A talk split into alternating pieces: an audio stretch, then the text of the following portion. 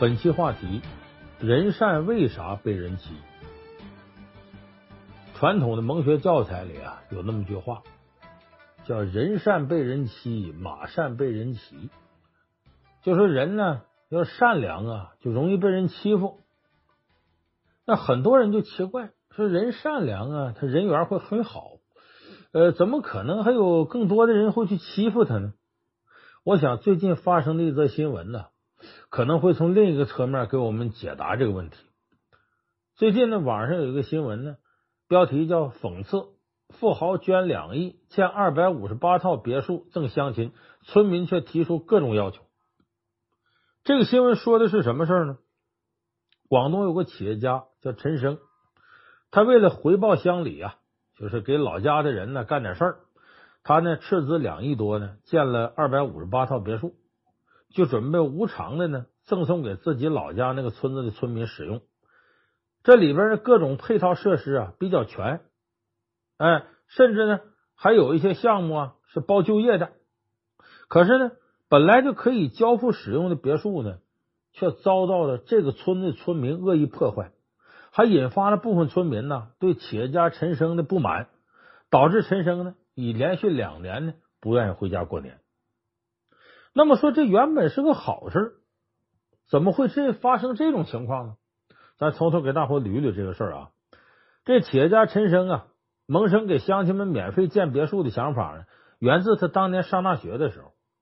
一九八零年呢，陈生考上了北京大学经济系，但是因为家里困难，眼看要开学了，连买张火车票上北京的钱都没有。最后呢，是在乡亲们的帮助下呢，给陈生凑了二十一块钱。当时二十一块钱呢，相当于一个城市职工一个月的工资。而当时呢，他的老家观湖村呢，又是当地有名的贫困村，能凑出这个钱来呀，不容易。所以说，这陈生那时候就把这部分恩情啊，牢牢记在心里。等他成为一名成功的企业家之后呢，他就想着我得回报乡亲们。所以在二零一四年的时候呢，陈生决定啊，扶持家乡，免费呢。为这个观湖村的村民建别墅，然后他还投资养殖业、种植业，带领大家共同致富，同时也给村里配套呢建了小学啊、幼儿园呐、村办公楼啊、农贸市场啊、祠堂啊、中心广场、休闲公园这些公共设施。同时，为了能让外地调到这观湖村学校的老师呢，能安心在这村里教课，陈生呢还自掏腰包，呃，给这些老师每个月呢多发七八百块钱的补助。可以说是想的特别周到，就能想到的这些，这陈生基本都掏钱来做到了。可是陈生的一片善心呢，却换来了诸多人的不满。据村委会说呀，破坏别墅的是其他村的村民，因为得不到别墅，眼红嫉妒才搞破坏。其实呢，还真不是，就真有本村的村民也搞破坏。还有一个原因就是呢。二零一四年决定要实施这个计划的时候呢，统计人口是按照二零一三年村里自行组织登记的常住人口为依据，以户为单位确定的赠送对象。等到隔了这个两年多，别墅建好了，这前前后后呢，呃，有些年轻人呢结婚了，成家有自己的孩子了，就想呢再多要一套别墅，因为自己呢也有孩子，也成家了，分出去了。所以老人就那就一套，我还想再要一套。那还有一些户口早就迁走的村民呢，听到这个信儿之后呢，联合起来呢，要求分房子。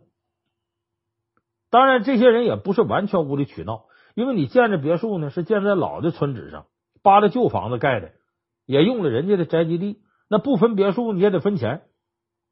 所以这个情况啊，特别特别复杂。当供给难以满足需求的时候呢，这个好事就成了坏事。这陈生掏了这么多钱，到最后呢，还不愿意回老家过年了，就村里边分着别墅，打成一锅粥似的。你看，古往今来，在我们的教育当中啊，善良一直被视为一种美德。哎，父母啊、老师啊，都跟我们说做人要善良。可是这么善良的人，怎么还被人欺负呢？难道这善良错了吗？哎，我告诉大家，善良没有错。人善被人欺，不单纯是因为善良引起的，还跟你行善的人缺乏一定的边界感、界限感有关。那么说陈生，为什么我说他缺乏界限感呢？他是把乡亲们本该自己解决的问题揽到了自己身上。当然，这他完全是出于好心。有的人说呀，闹事的村民太没素质了，贪心没够，白给你一套还不够，还想给儿子要一套。牵出的这人也是也是心胸太窄，多贪呐！谁让你们这个身边没出这种富豪，你都牵出去了，你又回来要了？我觉得这样的想法太片面。你看啊，我举个例子，你要是天天去买彩票，跟你一起去买的，其中有一个中了五百万，你一分钱没中，你说你生气不生气？啊，旁边的村子拆迁又分房子又给钱，到你们村子不拆了，你也会骂骂咧咧说几句。为啥呢？原本大家都在一个起跑线上，我没有，你也没有。哎，你经过自己努力，说你把小房换大房，你挣着大钱了，这是你本事。可是咱大伙呢，同样谁都没啥付出，你从天而降捞个好处，就得个大别墅，是不是拉仇恨呢？这就打破了原来的平衡。而打破平衡这个人呢，就是捐赠别墅的这个富豪啊。所以人善被人欺，不单纯是因为他善良引起的。也是由于他这种行为打破了平衡引起的。你看，他觉得说都是乡里乡亲的，过去我困难的时候大家帮过我，现在我有经济条件了，让大家享享福住别墅。可是大家想想，这个别墅是什么呢？它不是单纯给无家可归的人一个住处，给吃不上饭的人一顿粮食，给得了重病的人捐款捐药。别墅是奢侈品，是你有了经济条件之后的消费升级。这个应该是在村民有了自己的经济基础之后啊，自个儿来完成的事。但是让陈生啊给包圆解决了。可村民们的需求又是多种多样的，有儿子结婚分家了，想再要一套的；有听说这便宜没占着，想分点钱的。你不可能把这种消费升级的事一一都满足。你满足不了的时候，这矛盾就出来了。所以我说，陈生的正确做法应该是什么呢？就只满足大家的基础消费，在这个基础上的消费升级，你应该由他们自己去完成。就记大家记不记得过去说是这个灾年的时候叫舍粥不舍饭？就为什么一到赈灾的时候都舍粥？就你喝了粥之后呢，你有力气干活了，但又不至于太饱。说你有那有钱，我咱别舍粥，咱给馒头干饭吧。可是这些呢，你吃饱了往那一躺啊，你就不愿意再干活了。所以科学的做法呢，舍粥让他有力气干活，实现生产自救，而不是直接消费升级，给他馒头红烧肉。所以我想，陈生的这种善良呢，把这个界限感打破了，造成了新的不平衡，所以矛盾就出来了。那我们看，在演员孙俪身上呢，也遇到过类似事件。两千零二年呢，孙俪拍摄那个海岩的电视剧《玉观音》的时候啊，偶然看见电视上一个报道。说有一个重庆的贫困高中生，因为家里困难，上学成了问题。边上学呢，还要边刷碗勤工俭学。哎，为了能正常吃上这个中午饭呢，这孩子还得给自己个挣钱。所以孙俪看了呢，觉得这孩子挺要强，于是呢，就让他母亲呢帮忙代替自己呢捐助这个孩子。那么从这孩子上高一开始啊，孙俪就开始捐助。第一次高考失利后呢，孙俪还鼓励孩子让他复读一年。之后，这孩子顺利考上了上海一所大学，孙俪也为他支付了大学学费。可是没过多久呢，孙俪的母亲呢就终止了这次捐助。当年报道贫困生那名记者啊，得知捐助这个孩子人是明星，并且已经停止了捐助，便想通过这名学生了解事情始末。后来发表了一篇名叫《为什么善良的种子结下的却是变异的果实》，一个贫困大学生与明星母女的恩怨情仇，写了这么篇文章，反正有点标题党啊。结果这个文章呢发在网上啊，很快成为当时热炒的新闻，还上了中央电视台。当时的舆论呢，就向两个极端走去了。支持孙俪的人觉得这孩子简直就白眼狼，喂不熟。学校已经给了他这个六千块的助学贷款，他一直瞒着这事儿，继续向孙俪母女要钱。而支持贫困学生的人认为呢，孙俪母亲太过分啊，还说什么养他不如养自己的宠物狗这样难听的话。你既然帮人，你就帮到底。那么咱们不得不说。媒体在这件事情过程当中啊，没起什么好作用。不过有一点呢，值得我们注意，就是你的善良啊，是不是超出了界限？孙俪的母亲呢，不仅捐助孩子读书，还对孩子生病的母亲呢定期寄去药品，除了学费、生活费，还会给孩子买手机等等，定期通电话问候，这都是好事。但同样呢，他也限制孩子如何去分配这些钱，把他的电话费单子打出来问，你这月电话费为什么多了？哎，你放假呀，回不回老家？这个事儿，孙俪他母亲都要管。包括呢，他还管问这孩子是不是有女朋友了，是不是带女朋友在上海旅游了。我想这种事情啊，不是一个捐助者该关注的问题，这也是缺乏界限感的表现。就是这孩子处在成长过程当中呢，有一些消费你不能处处都管，属于他的自己私下的消费问题。你既然捐助他了，你不是仅仅希望他就吃个饱就拉倒了。人孩子有正常的消费呢，你捐助了他呢，作为一个这个时阶段的大学生，他有些必要的社交消费呢，也不应该这样去限制。所以，咱做了好事呢，不是你干涉他人身自由啊，要了解他隐私的一个必要条件。否则，慈善呢，没有关注被捐助者的这个尊严问题，也是一个慈善过程当中缺乏界限感的表现。那么说，对于这种缺乏界限感而造成的局面呢？形成的人善被人欺，你怎么解决呢？这就是你既然是缺乏界限感造成的，就要建立界限感。总结来说呢，就是管好自己的事儿，不干涉别人的事儿，顺应老天爷的事儿。哎，就是你自己的事儿，你自己管好了；别人的事儿呢，尤其涉及隐私的，呃，尽可能少管。啊，跟老天爷有关事，你得顺其自然。你看之前热播的有个电视剧叫《欢乐颂》当中，就有这么类似的例子。这部剧呢，讲的是在上海打拼五个女孩的故事啊，其中一个白领骨干精英啊，白骨精樊胜美啊，蒋欣扮演的，是这个外资公司里边啊，呃，算比较资深的员工，收入不错，长得也好看，可是三十多岁了呢，没有一分钱存款，男朋友的父母呢，反对自己儿子娶这样的媳妇儿，为啥呢？樊胜美的父母啊，重男轻女，从小就给他灌输这样思想。他的存在呢，就是为他哥哥服务的。他哥哥呢，好吃懒做，愿意赌博。结婚呢，房子的首付呢，都得妹妹给出；还房贷呢，还要妹妹给还。连生孩子、养孩子的钱都是他妹妹出的。那么他赚来的钱呢，都基本上填了家里无底洞了。这还不够，不够怎么办呢？这樊胜美就想啊，我得找个金龟婿啊，把自己打扮的漂漂亮亮的，趁着年轻找个有钱的。帮他的利息填补他家里这窟窿，可几年下来，他才意识到金龟婿哪那么好找呢？你想找个条件好，让自己轻松点，那人家金龟婿还想找个条件更好的呢，让自己财富更上一层楼呢？谁心甘情愿背上你这么个大包袱呢？那么最终在现实面前，在姐妹帮助下呀，樊胜美才逐渐意识到，每个人都是独立的个体，做人要有界限，要先保障自己的生活，再去帮助家里人。于是他停止了对哥哥无条件的帮助。啊！你是事情你自个儿解决，我努力工作，我只照顾父母。你都是成年人，比我都大呢。这些事儿你依赖我，你算什么玩意儿呢？我们反观这个陈生捐别墅这事件呢，我更赞同这种做法，就是发展公共事业可以捐助教育、医疗、改善交通、电力这些基础设施水平，包括他建养殖场，给村民提供近距离就业的机会，带领村民共同致富，这叫授人以鱼不如授之以渔。一条鱼能解一时之饥。不能解决长久之计。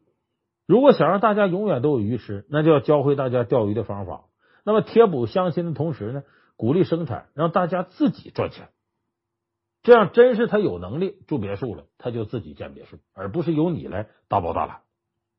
所以这就我们说，为什么有时候人善被人欺，是因为你行善的时候，这个界限感保持的不够。在第二种人善被人欺呢，是因为呢，你过度善良。过度善良是什么呢？就软弱。善良到软弱的人呢，是很容易被欺负的。在《红楼梦》里头呢，有个尤二姐，她就是典型代表。这个尤二姐呢，怎么叫过于善良？这是因为啊，和她软弱的性格分不开。这尤二姐明明呢，她都知道她姐夫贾珍呢放纵淫欲，连自己儿媳妇都不放过。所以他在跟他姐夫这段关系当中啊，尤二姐是被人侮辱的受害者，可是他呢却觉得自己呢品行有亏，是自己做的不够好。等贾珍父子把他玩腻了之后呢，就把尤二姐转让给贾琏。贾琏呢，因为惧怕王熙凤，只能偷偷把尤二姐呢安置在离荣国府不远的花枝巷，然后经常过去呢，呃，跟他呃同宿。当然，我们说这贾琏呢，也不是什么好玩意儿。媳妇王熙凤呢，管的再严，她也能在外面呢沾花惹草啊，跟什么多姑娘啊、包二家的幽会。这么个不着调的人呢，在善良的尤二姐心里呢，总觉得自己呀、没嫁给贾琏之前呢，就跟贾珍呢爷俩有染，这是污污点。贾琏能娶她为妾，这天大的福分。所以自打嫁给贾琏之后呢，她就一心一意改过从善，恪守妇道，想做个好媳妇。当她被王熙凤发现后呢，尤二姐呀，就善良的认为王熙凤所做的一切都是真心的。王熙凤要她搬进贾府，她是感恩戴德。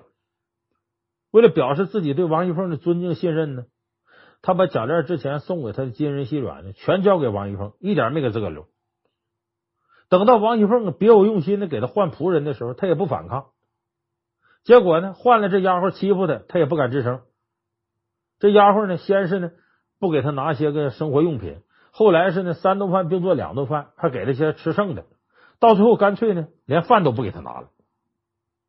所以善良的尤二姐呢，面对生性泼辣的凤姐，没有招架之力，一味忍让，善良软弱她最后换来什么呢？自个儿怀孕了，被个庸医把胎儿打掉了，最终啊连窝囊带上火吞金自尽。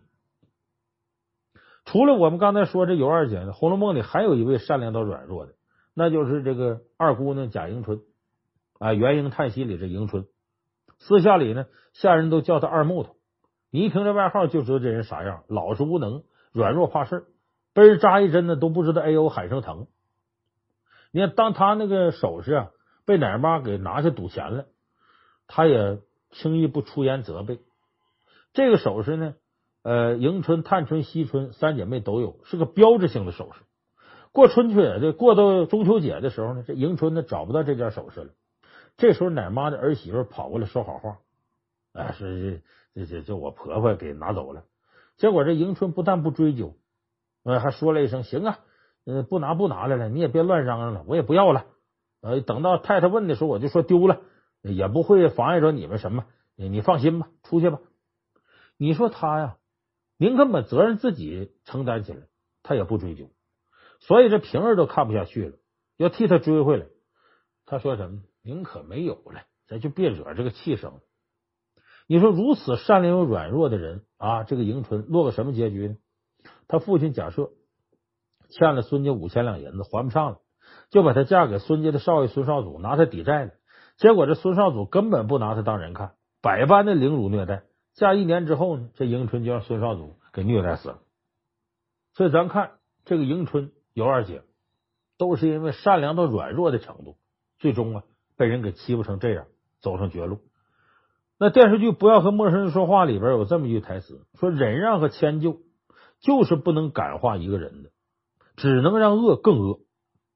所以你看剧中的女主角这个梅婷演的梅湘南不就这样吗？丈夫安家和对她呃施暴，最初是因为两人发生争执，遭丈夫毒打，梅湘南选择了忍让，希望她能够就此改变。可是，一忍再忍呢，换来的是她不断升级的暴力。从最开始打一个耳光，发展到把她腿骨都打折，最后打的孩子都流产。梅湘南才意识到我要离开他。所以，人的善良啊，一定要有度，忍到一定程度，你不能再忍，否则最后你一定没好结果。所以我们说，这善良也要有度呢。除了不能太软弱以外呢，还有一个对不知道感恩的人、利用你的人、贪得无厌的人，你要马上终止你的善良。你看，在《西游记》第三十六回里边呢，师徒四个人呢到了乌鸡国的国寺宝林寺，想要在寺里边借宿一晚。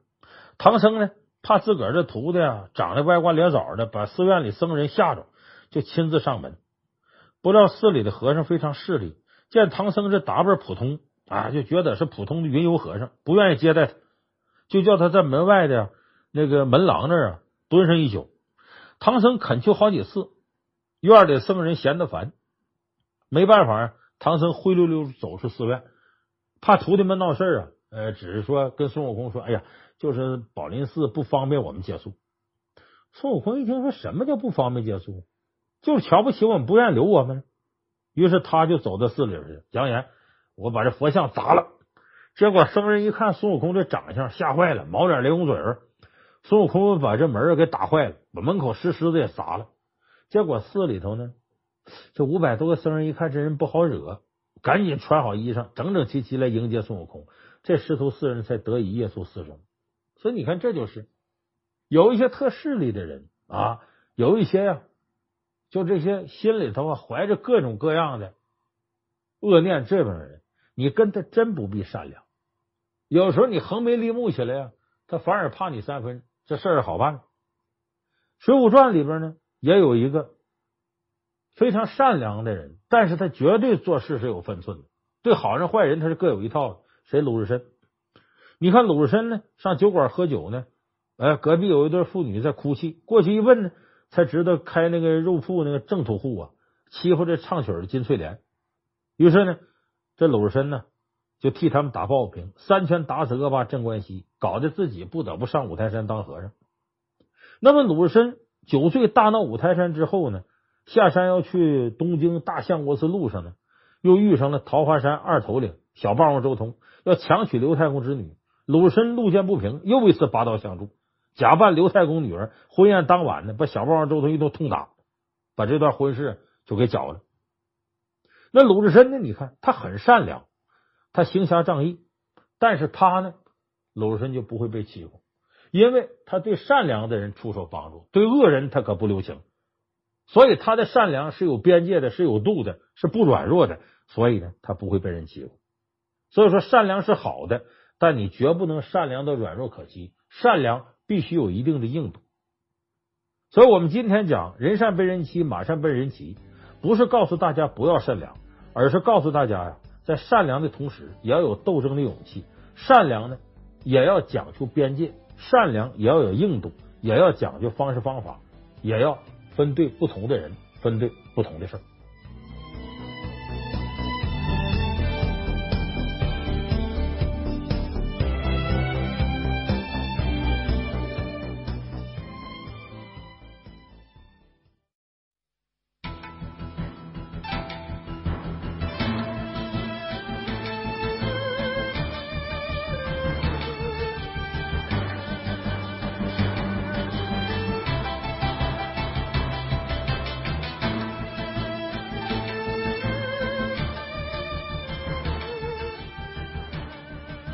本期话题：争取最后一次相亲。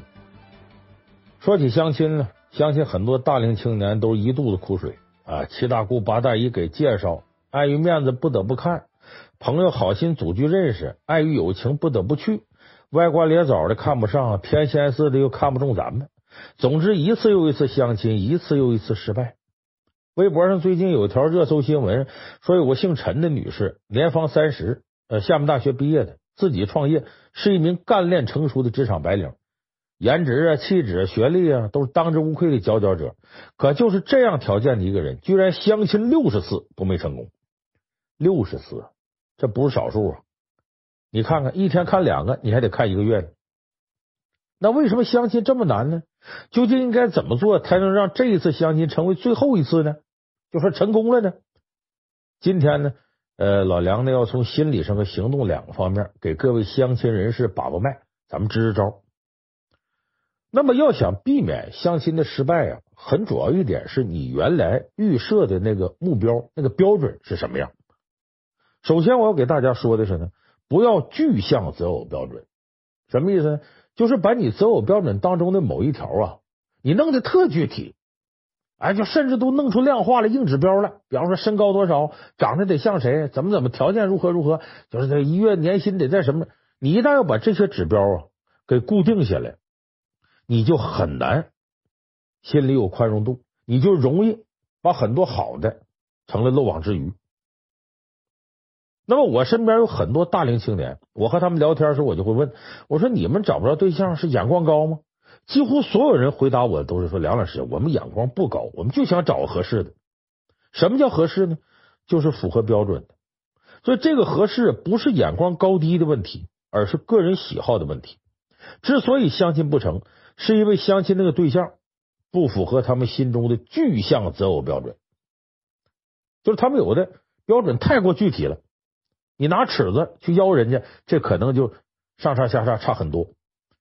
所以我们可以对另一半有个基本画像，说大概我想找什么样的啊，大致的什么气质啊、年龄啊、条件，这只是个大致。我们不是把条件具象成啊某个点、某个数据，然后把这个点作为唯一的择偶标准来放大。比方刚才我们说那个厦门大学毕业的陈女士，她之所以相亲相了六十次，因为她的择偶标准太具象了。而她面对相亲对象的家庭经济状况，她都不要求。你知道他要求什么吗？都能乐死你。他要求啊，对方长得呀，呃，反正就是差点也不要紧，但是呢，呃，这这得一肚子都是学问。说白了，就像高晓松那样的，长得歪瓜裂枣，但一肚子有学问。这客观来说呀，你要求这男的有一肚子学问，这人本来就不多。你再加上高晓松呢，挺有才华的，那就更是凤毛麟角了。咱这么说，你酒后驾车的人多了，这里边不才出一个高晓松吗？所以说，你相亲说我要找一个高晓松那样的，这就有点标准太具象。这个陈女士自个儿也说，相亲六十次啊，从来没遇到过一个这样的人。你想，你守着这么苛刻的条件，你相亲肯定是成功不了的。之前呢，有一档相亲节目，呃，大家很看好一对男女，因为两个人无论是外貌啊、学识啊、家庭啊、经济状况都很般配，很合适。最终男生选择了女生，女生却没有，为什么呢？他的条件呢很有意思。他说这个男生没看过《红楼梦》，而看过《红楼梦》是女生择偶的必要条件，所以男生被拒了。你看，女生因此放弃一个合适的对象，这太得不偿失了。就我们有的时候把这个择偶条件呢特别具象、特别具体，就容易出这个问题。其实像这样具象的择偶标准还有很多，比方说呢，必须大眼睛、双眼皮，身高必须一米八以上，年龄必须比我大五岁，但不能大超过十岁，然后必须是水瓶座的，必须是属鼠的，还有一些很奇葩的，你看有的人呢。就喜欢身材性感的，一上来就问人姑娘三围；还有人喜欢呢，手脚好看的，坐那就看人家手啊，手型怎么样，恨不得让对方把鞋脱了。还有人要求对方的智商必须在一百三以上，见面的别的不谈，先来一套智商测试题算算。你说这么具象的择偶标准，已经把大部分相亲者挡在门外了，哪有成功可言呢？所以，想要成功，你首先做的，放弃这些具象标准，扩大自己的包容度。什么样的人你都接着都看，这才可能找到自己的另一半。你怎么知道不具备你这个具象标准的人就不适合你呢？所以，广撒网才能不漏网。就这是第一个，放弃自己的具象择偶标准。第二个呢，不要前怕狼后怕虎。这什么意思呢？相亲呢，这种怕有的出于自卑，有的出于自信。自卑说的是怕自己条件不好，别人看不上。你看刘备就是这么一个自卑又多虑的人，自己条件不好，怕别人看不上。三国里边不说吗？孙权想要把妹妹孙尚香啊嫁给刘备，安排两人相亲。相亲前一天，刘备对着镜子惴惴不安，为啥？一看自个儿都老成这样了。这个时候呢？东吴的谋士吕范来了，刘备就对吕范说：“说你看我年过半百，两鬓斑白，人家孙家小姐正当妙龄，那不般配啊。”吕范安慰刘备说：“孙权的妹妹虽然是女人，志向却比男人远大，经常说不是英雄她不嫁。刘皇叔，你看你名闻四海，所谓淑女配君子，年龄根本不是问题。”刘备听了之后呢，还觉得稍稍放下心来。当然，刘备这种怕呢，还掺杂着很多复杂的政治因素。但是单从自身条件来说，刘备确实是自卑的。不过事实证明呢，刘备这种怕也是多虑了。孙尚香不仅嫁给他，还欣赏他，两个人的感情啊还挺好。所以这种出于自卑的这个前怕狼后怕虎呢，在现代相亲中很常见。之前有一位女网友啊，在论坛上发文求助，说自己呢硕士在读，呃，父母是公务员，普通家庭。这个自己长得呢还凑合，但是不到美人那种程度，个子不高，一米五八。最近亲戚呢连续给他介绍好几个对象，不是富二代就官二代，个个人帅，脾气还好。呃，相亲后一直主动联系他，这是多少女生都梦寐以求的。可是这位女网友呢，偏偏因为自卑，弄得这个压力山大。他说，男生越热情啊，他越觉得自己配不上对方。每次呢都主动提出分手，他被这种自卑感呢折磨的很辛苦。其实这这是典型的灰姑娘心理。可能有的八零后还记得陈小春有一首歌叫《没那种命》，其中有一句歌词呢：“我没那种命啊，他没道理看上我。英雄和美人是一国的。”哎，这是对这类自卑之人最好的心理描述。其实大可不必有这样的担忧。哎，我在之前节目中说过吗？媒人作为中间人，对相亲对方啊是最了解的。他一定觉得你们俩条件差不多，才介绍你们认识。否则呢，天上地下他也不会撮合呀。见面俩人不合适，不都埋怨媒人吗？再一个就是呢，如果对方确实比你优秀，还主动联系你，那就说明什么呀？你整体条件不如他，但是你绝对有他欣赏的地方。否则他也不是傻子，明知道你条件不怎么样，还盯着你不放。所以你大可放宽心，勇敢接受。就像没那种命这歌里边最后一句唱的，他走过说：“其实你错了，我爱你。”没准这馅饼就掉你身上了。所以这是呢，自己条件不好，怕别人看不上；第二种呢，是自己条件太好，怕别人有所图。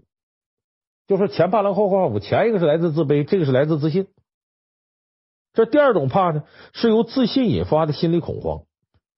我说的这类人是有自信资本的，因为他们条件足够好，无论是长相啊、经济条件都是佼佼者。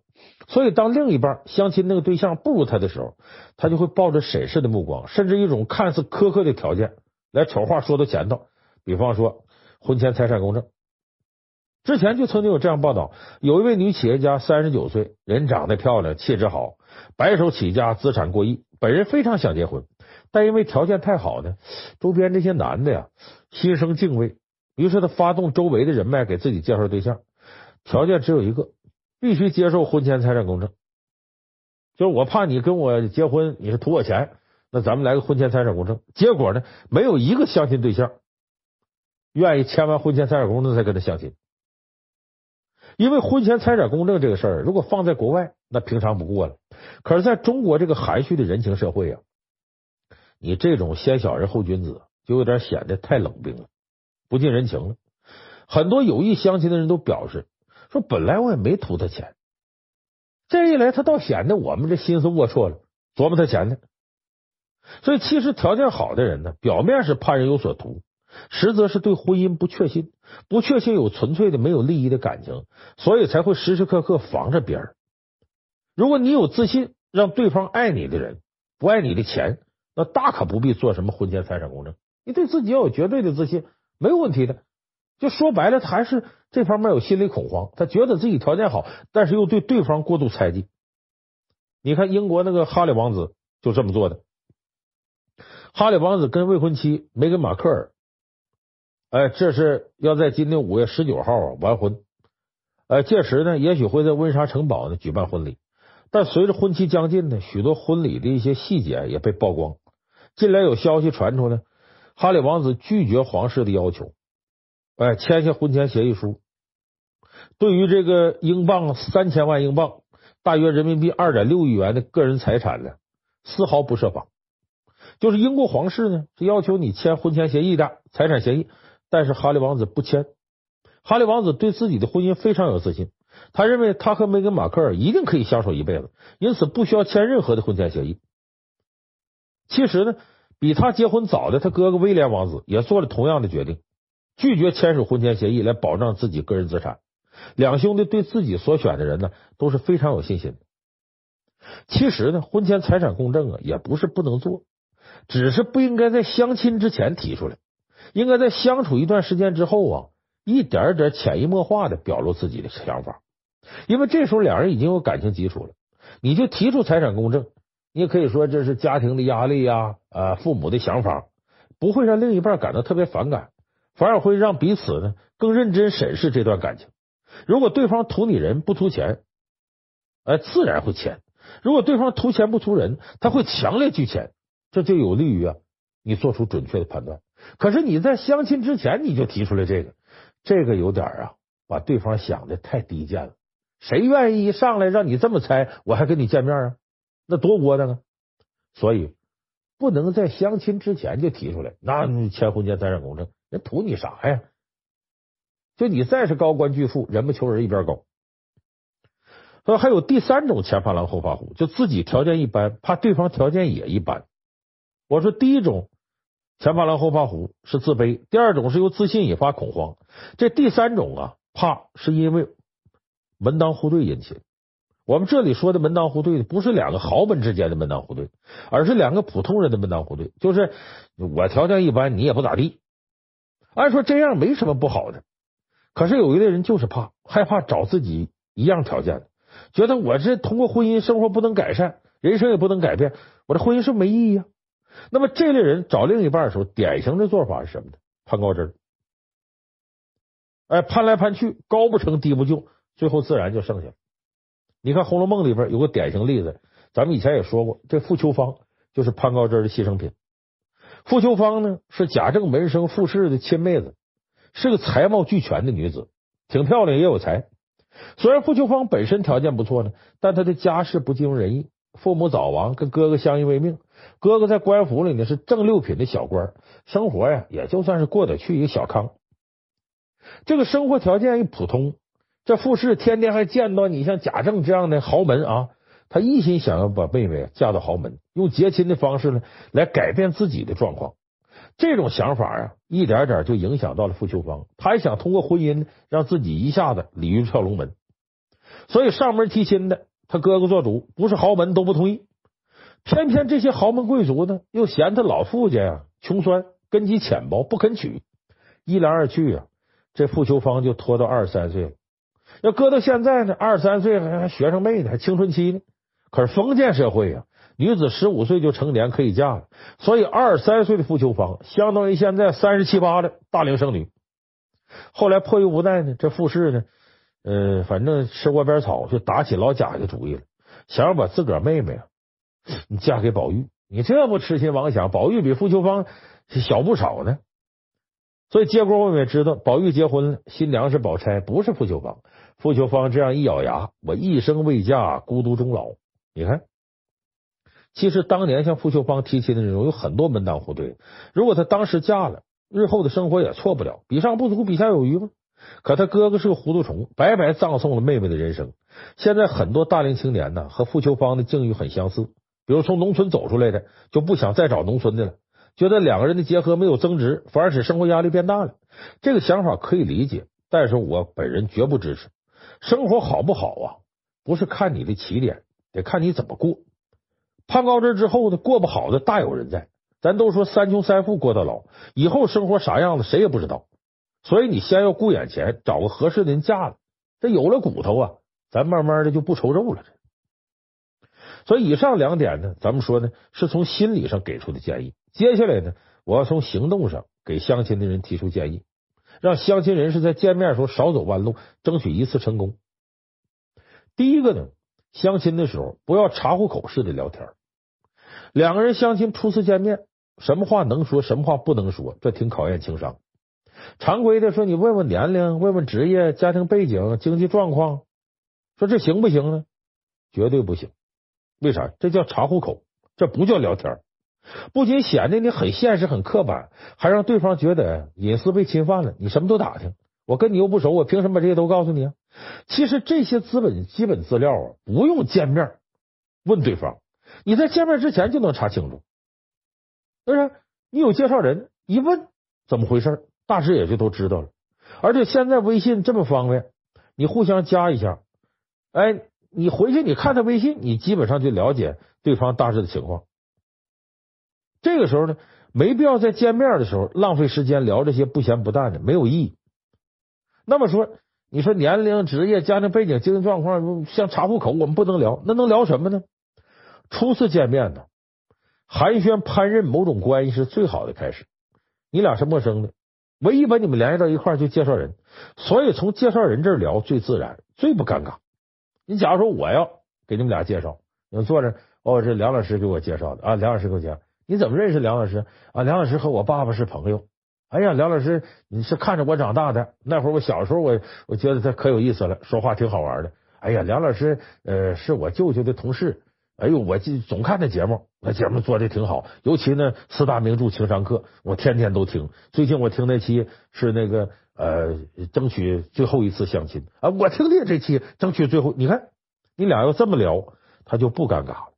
等气氛变得熟悉以后呢，就要时时展示一下个人魅力，比方说你幽默啦啊，你温柔啊，在聊天过程当中掺点笑话啊，展示自个儿是个暖男呐啊，女的呢，呃，这个给你倒倒茶呀，显得自己善解人意，很温柔啊，这都会使对方啊更加心动。当然呢，这个也不要过于热情，让对方觉得有点负担重，吃不消，这也不行。所以这是头一个，就见面呢不能茶壶口式聊天。第二个呢，不要对细节呀吹毛求疵。相亲的时候呢，外在形象啊很重要，所以尽量做到干净整洁。但是人与人的呢审美不一样，至于怎么打扮呢，谁也不能保证每个人都喜欢。所以有人会对呀指甲的颜色呀、袜子的花纹啊、香水的味道啊、发型啊这些细节方面特别在意，甚至有挑剔的人呢会因为这些拒绝一个人。你看前阶段杭州萧山有个小伙和相亲的姑娘约会吃饭。晚上回家以后呢，本想和姑娘再聊聊，结果这姑娘在微信上拒绝他了，然后把他给删了。理由是什么呢？他告诉这小伙子说：“你都二十七了，你还穿着特步运动服来约会，不合适。”女方认为啊，穿特步的都是小学生、中学生穿的牌子，他自己呢更喜欢呢呃精致成熟一点的男孩。你说他这矫情不矫情啊？其实像这个姑娘这样的人大有人在，不看人专看细节。你头上有块头皮屑，他就反感了，不干了。啊，说你这喝茶的时候吧嗒嘴，这都不行。要说根本没必要在这些细节上吹毛求疵，这并不是判断一个人适不适合你的有效标准。也许婚前跟你装的挺像，结婚以后原形毕露，你说你上哪看去？就外，何况外在的东西可以改变，只有内在跟你合适，他才是正格的。所以这样姑娘就是我前面说那俩字矫情，她找不着也是活该。那第三条，不要武断结束，要给双方留余地。见面之后呢，我要觉得呢不满意，也要给对方啊留点余地，继续了解一下。有些人呢第一面挺好，见着见着就不行；反而有些人第一印象一般，多见几次发现挺不错。所以相亲这事儿啊，别轻易第一次见面就画上句号，就记个死扣，别轻易放弃。毕竟日久生情的概率啊，比一见钟情高得多。电视剧里不都这么演的吗？本来两个人不对付，哎呀，不知怎么的，走着走着就弄一块儿去了，就挺来电了。所以我最后给大家总结一下今天内容：要想相亲成功啊，要从心理和行动两方面入手。心理上呢，要打破具象的择偶标准，消除无用的恐惧；行动上呢，要积极主动，大局为重。最后呢，咱们祝听我这期节目的各位啊，呃，相亲成功，争取你眼下相亲。就是最后一次相亲，然后你就顺利的走进幸福的婚姻殿堂。